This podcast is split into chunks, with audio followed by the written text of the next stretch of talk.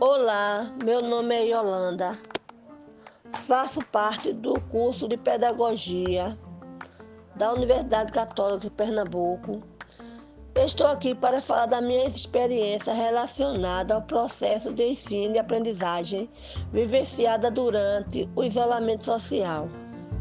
Como bem sabemos, o isolamento social é para todos Alunos, professores, pais e profissionais das diversas áreas tiveram que se adaptar a esse novo período.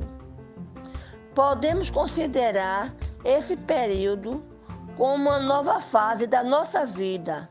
É um período de aprendizagem. E tivemos que nos adaptar e com o auxílio de plataformas de ensinos e recursos tecnológicos os professores enviam vídeo aula e aulas com o mesmo formato de aulas presenciais. É uma experiência um pouco exaustiva. Tem seu lado bom e seu lado negativo. O positivo é que podemos dar continuidade a nossos estudos, sem perder o foco no ensino. A parte negativa é que a internet falha e com isso podemos perder atividades.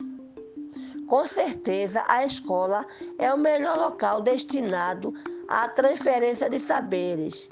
Mas diante desse cenário de isolamento social e quarentena em que estamos vivendo, vivendo, precisamos nos concentrar em desenvolver estratégias para que a nossa educação fique estagnada.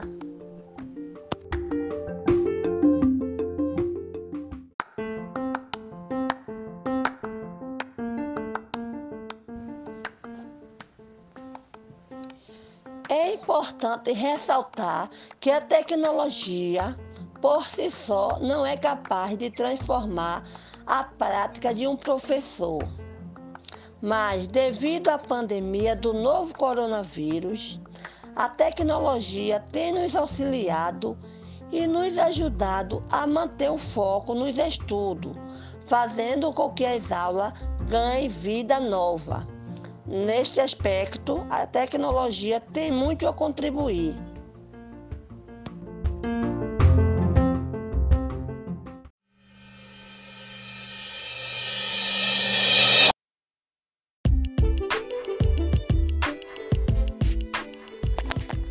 Olá, o meu nome é Paula Geisa, sou estudante do curso de Pedagogia. Vou falar um pouco da minha experiência nesse isolamento social, que foi um pouco agitada, pois sou mãe, esposa, filha e estudante. E lembrando que não estou em casa só. Somos três, eu, meus dois filhos lindos, de 3 e 6 anos, que mamãe tanto ama. Além do, das atividades domésticas, tem as aulas remotas com as atividades acadêmicas. Tenho que coordenar as, as atividades escolar do meu filho de 6 anos, que tem sido também remota.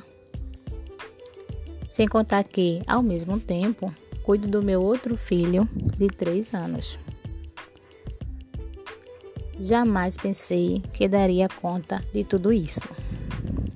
Não tem sido fácil, porém, esse momento me proporcionou aprendizagens que não têm preço. Por exemplo, administrar o meu tempo. Lembro-me que pedi a Deus que Ele me ensinasse a administrar o meu tempo. E Ele criou a condição para que eu aprendesse. Agradeço muito ao meu Deus. Ele tem cuidado de mim e dos meus. Também não posso esquecer do meu maridão, que tanto amo tem me ajudado nas atividades domésticas, na criação dos nossos filhos e no preparo das refeições. Para mim, ficou nítido o quanto o ser humano ele consegue se adaptar a qualquer situação da vida.